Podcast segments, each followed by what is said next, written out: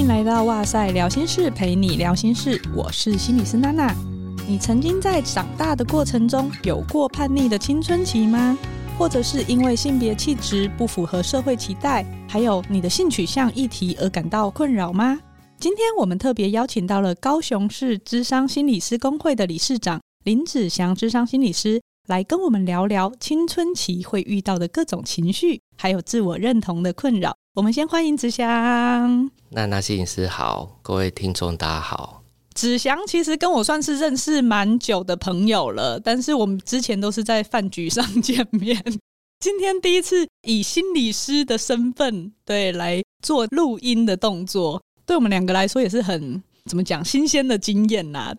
因为子祥同时也是在校园担任辅导老师的工作，是真的在第一线工作，所以我们今天就请他来跟我们聊聊青春期的一些心理上面的变化议题。大家常常发现的是到生理的那些第二性征的变化，但是其实我们的大脑跟心理也会在青春期这段时间，大概是小学的高年级开始，一直到高中毕业，就开始准备登大人了。大家都会说青春期会变得很叛逆，或是很中二之类的。也会经历到很多情绪的风暴，或是跟家长的冲突。就你的观察上的话，真的会大家都有这样子的经验吗？呃，首先呢、啊，一开始是说，因为在青少年的时候，他经历了身体的变化哦，他可能开始有第二性征的出现，然后再加上心理的发展的变化，然后刚好是一个还没有发展完全，然后卡在一个不上不下的阶段，要大不大，要小不小。对，他的心理上的改变会是，他会把。他的重要他人的重心从父母，然后慢慢转为友谊、同才，或者是网络上的朋友，然后还有他重视的偶像，偶像很红的 Blackpink，然后或者是如果他想要更有成就感，他可能追求课业或者是特殊才艺的表现。可是最主要的是，其实是把自我认同的部分会慢慢从父母，然后转移到同才身上。所以在这时候，透过良好的同才的关系，其实是对于青少年的心理发展是可以带来成就感的。哎，我刚刚忽然想到，因为像我们小时候的时候，网络没有那么发达，那我们的同才关系，我可能父母都知道我的朋友是哪些，他也亲眼见过。可是现在的孩子不太一样，他们会有一些网友，或者是可能来自世界各地，每个国家你都可能会有一些同好等等的。那这样子的状况会跟以前的那种在同侪之间去寻求自我认同感的状况好像又不太一样哎。对，这是一个好问题。就是我觉得现在的孩子其实心理的冲击会是更加变动跟复杂的，因为的确他可以在网络世界上有各式各样的朋友，然后他也会从他的兴趣里面去找到他的独特的社群。举例来说，有些孩子特别喜欢 cosplay，所以他的社群全部他的好朋友都是这一类。哦，也有他有很喜欢 BL，所以他的同才会不仅是学校，然后也有延伸到网络，他独特的社群，或者是玩游戏认识的朋友。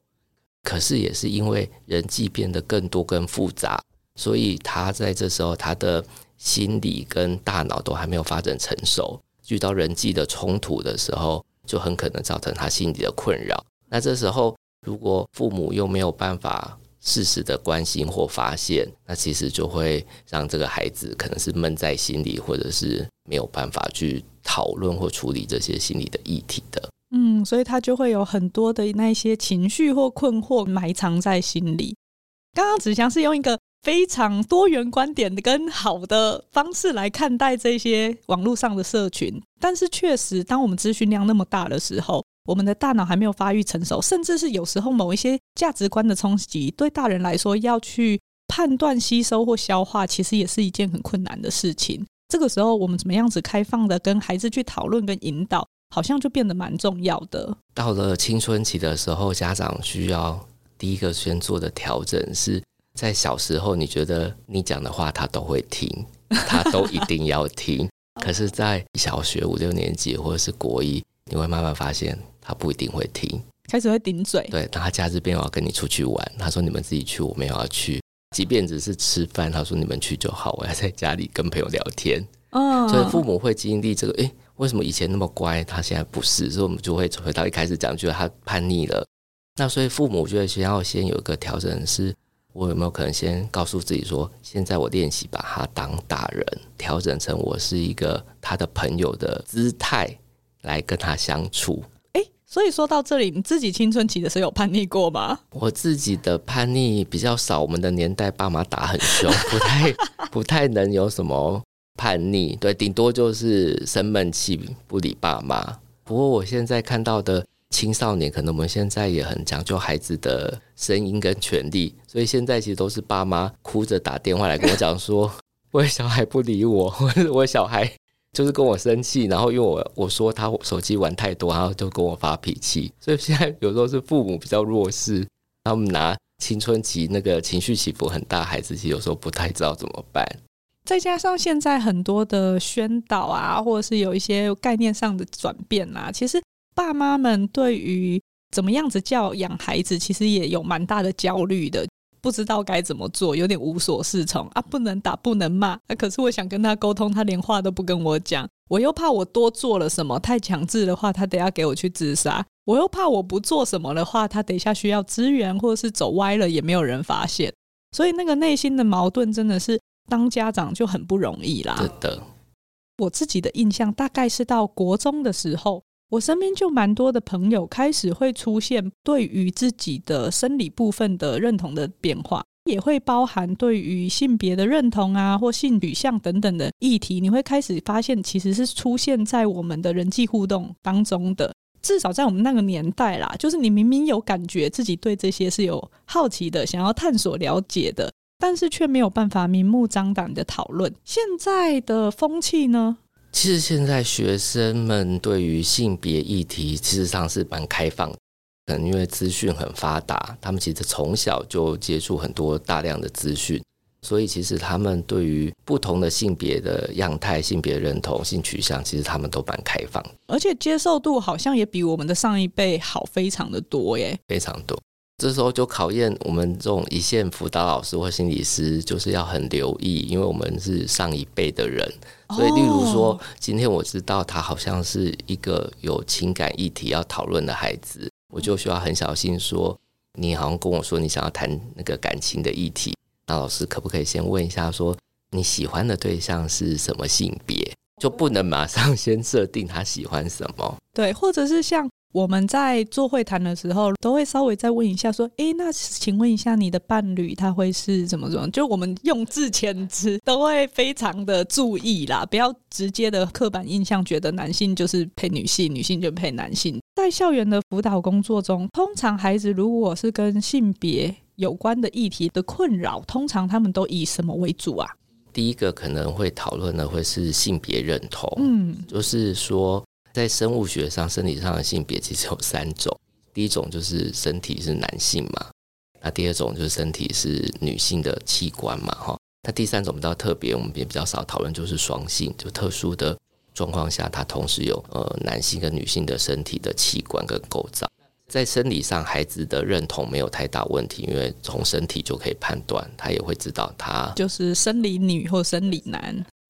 那再来就会讨论到是性别认同，就是他认为自己是一什么性别，即便他生理是男，但是他不见得代表他的性别认同一定是男性。嗯，这个就比较像是心里面的性别。是，所以我们也会有孩子是他的生理性别是男性，制服上就也要穿裤子，可是或许他没有这么喜欢穿裤子，他比较喜欢裙子。哦。这时候如果是这样发生在校园，我们就会。协助他，然后透过一个会议去帮助他争取让这个制服可以改变，或者是让他可以穿他喜欢的衣服。哦，所以之前有过这样子的案例成功，他就可以自由的选择他想穿什么去。我印象中有遇到，然后我就会去透过学校里面的会议，让这些主管们知道，然后针对这个孩子的需求去帮他做这些调整。那这个感觉也是蛮辛苦的，因为家长那边可能也要看一下他们的态度，然后同才们之间也要帮他适应。对，所以这些部分我们都会全部都一起拉进来，然后沟通完之后，哎，透过一个会议去让这个事情变成是一个行政程序，大家都同意的做法。现在我觉得大家更可以接受多元跟不同，那个法禁跟制服那个规定也越来越下降，学生自己班也可以做班服，他们代表他们班的精神象征的 logo，然后配一个短裤，这样他就可以是一个舒服或中性的打扮，而不是被限缩在裤子、裙子这样的衣着里面。我们刚刚做这个性别认同的名词解释，有一点也是想说，先让大家可以有一个概念呐，因为有时候大家性别认同跟性取向会有点搞不清楚，特别是我们上一代的爸爸妈妈。觉得大家可以先知道一下，性别认同是一个个人对自己所归属的性别的自我认知和感受，它可以跟生理性别是不同的，它是对自己的。可是性取向却是指一个人对于男性、女性或两性或是其他产生长久的情感跟喜爱，或是被那个性吸引的一种现象。大部分我们会分异性恋、同性恋、双性恋，还有现在也有无性恋，所以性取向比较是对外的。指一个人他会受到什么性别的人所吸引，所以这个部分我们就会认定他的性取向，不会像刚刚娜娜说的，最简单的说就是异性恋嘛，那就是我喜欢上跟我性别不同的对象；那同性恋就是我喜欢上跟我同样性别的对象；那双性恋就是我是男生，所以我男生女生都喜欢，就是双性恋。嗯，然后也其实有越来越多种可能，现在可能有泛性恋，会有无性恋。各种的可能性，然后只是最简单的三种。那我观察到的是说，其实，在青春期的阶段，因为孩子的心理状态也正在成长跟发展，所以对于性别认同或性取向，其实他也在探索当中。嗯，哦，我也会有孩子他，他呃喜欢上同性的性别，因为例如他就说，他就跟我很好，是女生，他跟我很好，因为他都会陪我去上厕所，陪我去买东西，陪我去交作业。然后我们一起放学回家，觉得老师我是不是喜欢上他了？嗯，那我就说哦，那听起来你对自己有个新的发现，那我们可以再认识看看嘛。对，但一段时间他就说我跟他交往了，可是我后来发现我好像还是比较喜欢学长哎，那就是一个探索的过程呢、啊。对，就是一个探索过程。那的确这个过程会让很多父母就是捏把冷汗。确实，因为像我高中的时候是读女校。那你知道女校们都在干嘛呢？就会有几个指标性的风云人物，比如说我们有家政课的时候啊，就会做蛋糕或者是写卡片。常常我会跟我们班另外一个风云人物，就是我们两个都在比说，家政课完以后谁收到比较多饼干，或者是圣诞节的时候谁收到比较多卡片。其实你会发现有一些爱慕你的学弟妹，诶，不是学弟学妹，学妹，有时候你会跟有一些人很好。我觉得在那个氛围下面的时候，常常会出现这种状况。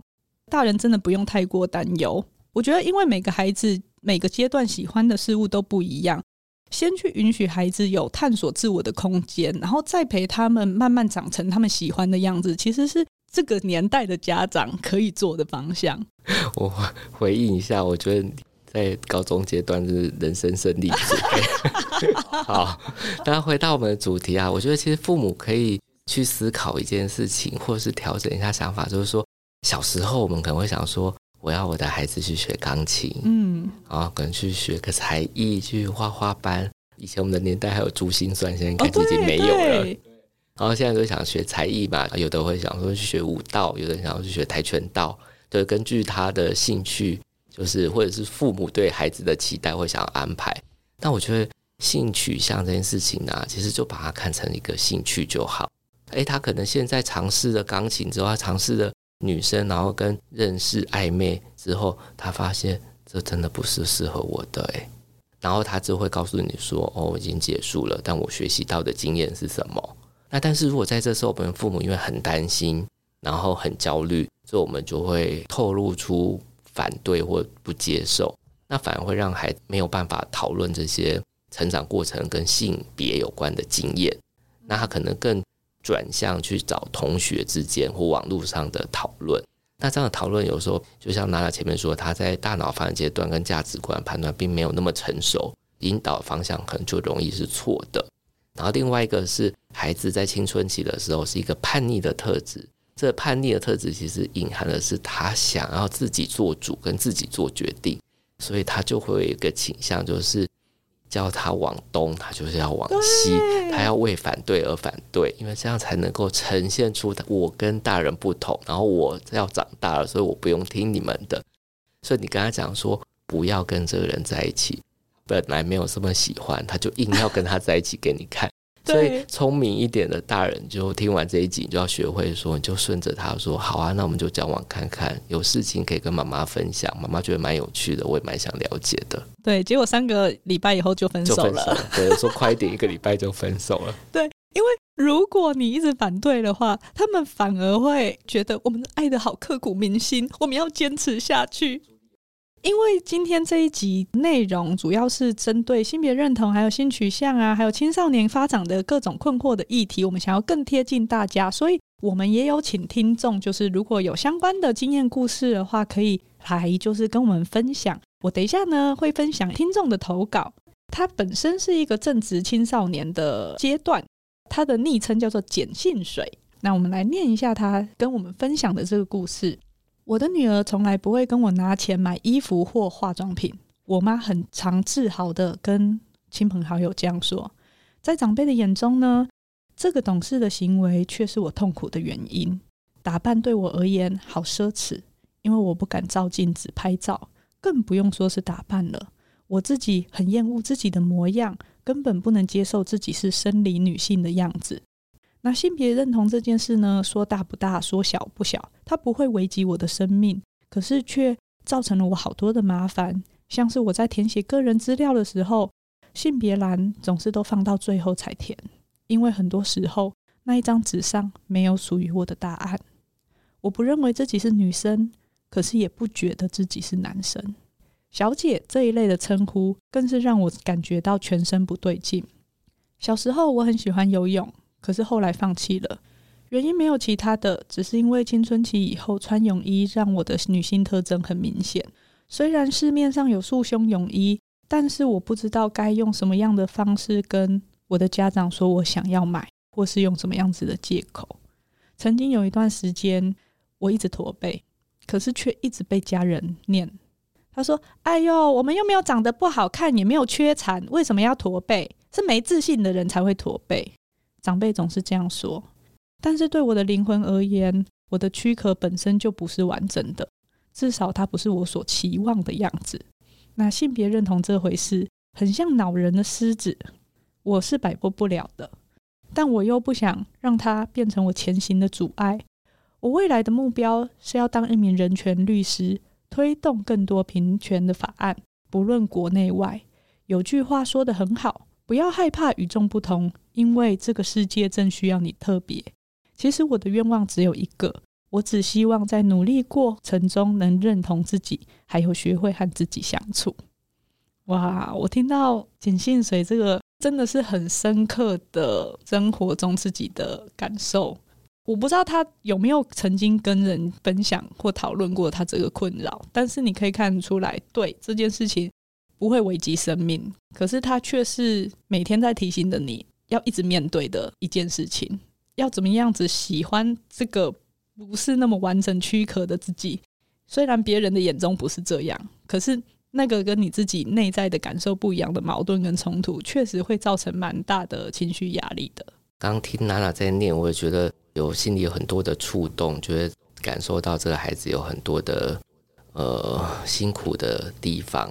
有一个画面，就是他就是他的灵魂装在一个他不喜欢的身体里面，然后在我们心理学上的确会认为说，哦，他可能是有性别认同的困扰，因为他没有办法认同他的性别的状态，然后或者是我还会想到一个可能性，是按照我们的精神疾病诊断守则会提到的一个性别不安的症状，这性别不安是一个出现于儿童时期的症状。那他会比较偏好模仿异性的打扮，或者是强烈拒绝穿自己同性别的衣服，然后或者是强烈拒绝跟自己性别有关的玩具或游戏，然后甚至是强烈厌恶自己的性器官。那如果有这样子性别不安的困扰的孩子，发展的过程中，有一些会随着他的自我的调试，就像刚刚这个碱性水的状况，他其实慢慢的自我调试之后，他找到他的人生目标。以后要成为一个争取每个人都有独特性的人权律师，所以有一些孩子会随着他的状态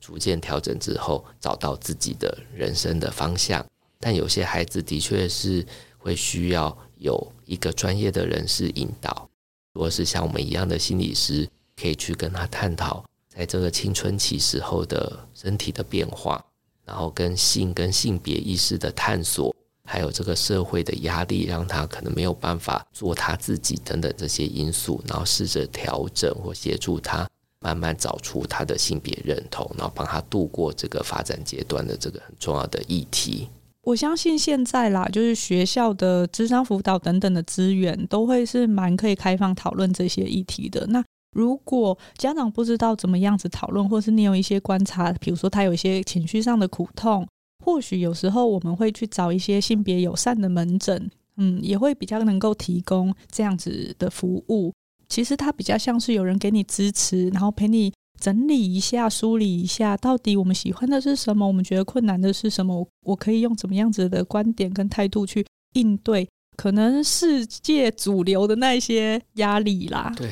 我们很感谢碱性水，然后我觉得最感动的是他能够觉察到这件事情对自己的阻碍，但是他也愿意继续往前进。这份力量不止对他来说很不容易，而且他也。有点像是化悲愤为力量嘛，他以后想要去推动更多的这些方向。最后这句金句就是不要害怕与众不同，因为这个世界正需要你的特别。这句话我真的很感谢他分享出来，然后也送给今天在收听的听众们。当然，在我们跟大家征求这些经验故事的时候，我还有看到另外一个他自己下的标题是，他也觉得他不确定自己是不是过来人，所以他现在可能是一个比较。不是在青春期那个历程的，可是他回想过去。这位投稿的听众呢是 Sin，他说：“我是一个穿着打扮像男生的女生，不知道是不是从小就跟哥哥和附近的邻居就是都是男生一起玩的缘故。那太女性的服装、玩具、其他的事物，我都不太感兴趣。国高中的时候呢，也曾经喜欢过同性，曾经一次鼓起勇气告白，但是却得到的回复是有病吗？”我我觉得真的超伤的，嗯，然后他说，让我现在一想到就还是觉得很受伤，有一种心里闷闷的感觉。到现在有人问我为什么头发剪那么短，我也只是说，因为从小就没留过长头发啊，这是事实，因为最长也只有到脖子而已。我本身非常怕热，所以才会一直都剪得很短，像男生一样。我父母没有问过为什么我不能像其他女生一样打扮得漂漂亮亮。但有一次听到母亲跟别人说我的外貌的时候，我妈回答道：“这样的打扮也没有关系啊，就像是多了一个儿子也很好。”我听到类似这样的回答，实际的话是什么我不太记得了，但是这让我觉得内心得到了不少的安心感，让我可以安心的做自己。我很感谢 Sin 也愿意投稿跟我们分享他的历程，因为当他要讲曾经。鼓起勇气告白却被那样回复的经验的时候，一定又会再经历一次那个时候那种闷闷的感觉。对，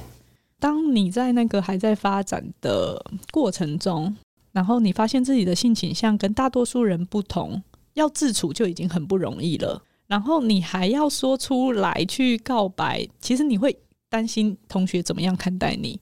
子祥觉得，如果他告白了，然后被知道了，有些人还会反过头来广为宣传，甚至是我们说有点到性别歧视的状况。那这个确实对他来说是一个很大的伤害。孩子该怎么办？对，先回应一下，我觉得你们节目真的太红了，这两个故事都太感人了吧？对，真的很感谢他们愿意投稿。是是是，然后真的也很贴近我工作会遇到的孩子。我觉得这个性这个部分啊。在这个阶段，他的确就是在前面讲的，在性取向的部分，他也在尝试认识自己，所以他有发现说有曾经喜欢过同性，然后鼓起勇气告白，但是好可惜的是，得到是一个蛮受伤的经验，是一个很直接或不友善的拒绝。从这个故事里面，我们可以看到两个重要的事情，第一个是在青少年时期如何认识自己的。性别认同，然后性取向，所以他发现了，好像自己是似乎是喜欢同性的，但是并没有很确定。那第二个部分，其实是在这个时期的青少年可以去学习怎么样是温和的分手或拒绝。哎，对，哎，我觉得孩子们其实拒绝跟分手也是要有礼貌的。对，就是怎么样是可以顾及别人的尊严和自尊跟感受，然后，但我们也表达出我们的想法。嗯，对，所以我从这里面我看到的是说，哦，可能就是他的同学也都没有心智成熟，发展到这么好的人际的能力，去好好的告诉他说我们并不适合，或者是说，呃，我可以跟你当很好的朋友，可是我可能真的并不喜欢。同性别的人，但是不是你不好，但我们可以继续当朋友，只是我们比较适合当朋友，而不是交往的对象。嗯，那我觉得这样子可能都会让个 Sim 会感觉舒服一点，不会变成是因为我喜欢上了我的同学，然后我得到一个被拒绝的经验，然后让我觉得我是一个奇怪跟被讨人厌的人。是，呃，那这样就大大影响了他的自信心的发展。嗯，因为青少年刚刚前面有讲过，他的发展的过程，他自信心的来源就是透过同才跟友谊的互动。因为确实，你可以蛮常看到孩子如果经历了这种感情上面的挫折的时候，我们人会自我归因嘛，所以他们常常都会觉得，就是因为我很糟糕，我很烂，我有病，我那样是不应该的。形塑我们自我概念的过程中，如果有这样子的经验，又没有好好的去处理，或者是有人跟他做一些健康上面的引导的话，有时候这样子的感受或是这样子的信念是会一直带到成人期的。是，这个会影响他成年后的找寻对象或者在亲密关系里面的一些表现。但拉回来，我想要再谈一件事情是，这个妈妈的回应非常的。感人，而且让这个孩子大大的觉得被肯定跟支持。他听到妈妈是接纳他的，因为妈妈说这样打扮也没有关系啊，就是多了一个儿子啊，很好啊。或者其实这妈妈说的是，他就是我的孩子啊，是怎么样我都接受他。只是说，哎，他不是当面说的，但他也是从旁边这样听到了。哎，这蛮符合我们的文化，很多时候 没有办法直接说，可是对这孩子来说，就是一个很大的接纳跟支持。是，所以我觉得这妈妈很高干呢，透过这种方式，然后来去表达他对于某一些事情的态度。我觉得父母有时候会有一些观察，他们也不是不知道，可是他们可能也不太知道怎么样子去开口讨论这些议题。所以他的支持或他的关爱，他有时候想要传达也传达不出去。这是真的，对。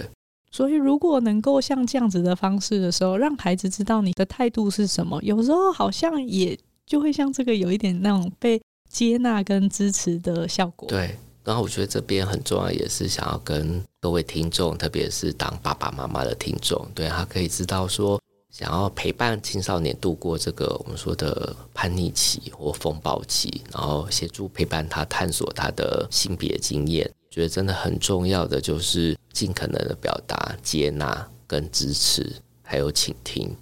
我觉得倾听很重要诶，虽然我们节目一直在谈，可是我真的对于大人来说不是那么容易的一件事情。你要以他目前的困扰为重心，而不是你自己在那边说教讲大道理。对。另外一个，我觉得有时候父母去承认自己是有弱势或弱点，其实没有关系。如果有机会的话，你可以跟他说：“哇，这个方面我其实不是太懂啊，你们现在学校有教吗？或者是你有没有什么新资讯可以跟我讲？因为在我们那个年代，我们没有接触过这个东西呀。你用这种好奇的态度，其实孩子蛮愿意跟你分享的。那那你讲的这个方法完全打中青少年嘞，他们好爱父母，就是承认他不会。对，但是我们父母嘴很硬，都不会承认。其实有很多东西啊，例如就是说，哎、欸，这个 LINE 我不太会设定，我不太怎么知道加别人好友。就、是、说你可以教我吗？他会翻白眼，然后露出不耐烦眼神，然后但是他会很高兴的教你，这样对，然后就无形中就拉近你们的关系。但父母要先承受说你会看到白眼跟他不耐烦的语气，但是他心里可能会蛮开心，就是 就是你会跟他互动这样子，这是青少年别扭的地方。是有时候啦，就是我们在用别人的例子，或者是刚好见缝插针，新闻正在讨论某一些事情的时候，想要借机讨论这些性相关的议题的时候，我觉得也要注意的是不要过度分享。对。家长如果有时候讲太多，孩子也会觉得我没有要知道这个，或者是你开始啊，我以前怎么样，他们觉得我并没有想要了解这个。如果说今天这个分享是因为我们想要跟孩子讨论他交往的经验，或者是他在这时候青春期生理发展的经验。像我们的年代，也可能偷偷做一些父母不允许的事情。那如果是这样分享，从这样的话题说，哦，爸爸当年其实在国中的时候也有偷看过 A 片。对，那青少年可能会有点吓到，就说你怎么会跟我讲这个？但是就会是一个很好的破冰的开始。对，那但是娜娜讲的那个是说，他并没有想听，但是我一直要吹嘘我以前有多厉害。那你怎么现在只有考这样？他们就会翻白眼，然后就说你闭嘴好吗？对，或者是你还就是很开心的一直要跟他分享片单或什么之类的，我想他可能也会有点尴尬。最后。如果是要给我们现在青少年的父母啊，或者是青少年自己，他会有什么样子的资源？不管是戏剧啊，或书籍等等的，是你觉得很适合来开启这些讨论的呢？我今天帮各位听众准备了两个部分，第一个部分是影片或影集的部分。第一个影片叫《性爱自修室》，哦，我知道那个，它就是很符合那个青少年男性。的话题，如果父母一起看，其实透过这个来跟孩子聊或讨论，就比较不会这么尴尬，因为他还蛮好笑的，对，又好笑，对啊，所以这是爸爸很好，终于有机会可以跟孩子 讨论的一个很不错的媒介。媒介，对。然后另外一个是比较新，我自己都还没有看过，叫即使敏感点也没关系，对，好像是一个。韩国的韩剧这样，就是以前大家应该都知道，前一阵子有一段时间就是 Me Too 的活动，嗯，那因为韩国的那个偷拍的状况其实很严重，那他故事里边就会讲到很多，就是为什么男性一群人都会评论女性的外表跟身材，嗯，所以会有牵扯到有一部分是跟有些女性她可能被偷拍到流露出的那些影片在。网络上被流传，然后这个就是我们现在很常发生的一种叫做报复式色情或性剥削的状况。然后在这个影片好像就蛮多的讨论。然后我觉得从这影片里面，当然就可以让家长去跟孩子讨论说，那怎么样保护自己，保护自己的隐私，然后不要让这些影片上传。怎么样就是挑选，知道什么样的对象。然后，尤其在网络上，要透露多少个人的资讯，然后才是保护自己跟小心的。哎，这个很重要哎，这个要再找你录一集，因为这个对于 现在是苦笑吗？对，现在的父母需要面对这个新议题，还有孩子们就是性剥削跟网络的影片这些的。那之前也有看过，就是一篇研究啦，他发现说青少年自杀率。很高的有一个相关的会跟这个性剥削的这个影像，那个确实是会让人很想死哎、欸。如果你就是对，对，所以这个议题其实是蛮值得讨论的啦。对，但是有时候我也会怕说，Podcast 放这么沉重的议题，大家有没有要听？真的值得讨论。如果大家有要听，你们再敲完好了，再敲完好。哎，另外还有另外一个部分。好，刚刚这个部分我觉得是比较针对青少年的孩子，然后我们准备另外一个部分是针对可能是国小中低年级或更小的孩子，是以绘本的状况。那有六本哦，性别平等教育的绘本，主题都是在讲的是大人的责任，就是支持孩子成为自己。嗯，第一本叫做《粉红色影子的男孩》。哦，所以一听这个就觉得就是他是男生，但是他可以跟粉红色在一起。嗯嗯，就像宇哲啊，他最喜欢穿粉红色了。哦，对。那第二本叫《胡丽安是只美人鱼》，第三个是《大男孩不哭》。就我觉得这应该在讲的是呃性别刻板印象或性别特质的那个打破，这样。啊第四本叫《花布少年》。那再下一本是《玛丽爱穿什么》。就穿什么，那这个就很符合我们前面有讨论到的，可能跟制服或打扮、衣着的部分。然后，所以就是这六本，我觉得是可以推荐给听众。你有比较小的孩子一起阅读，然后跟孩子做一些讨论。对于小小孩来说，我们大概引导的方向其实就是要破除某一些性别的刻板印象，然后让他们可以认识到世界上多元尊重的这个概念啦。对，所以大概绘本的取向常常都会是。以这个方向来走，这样子。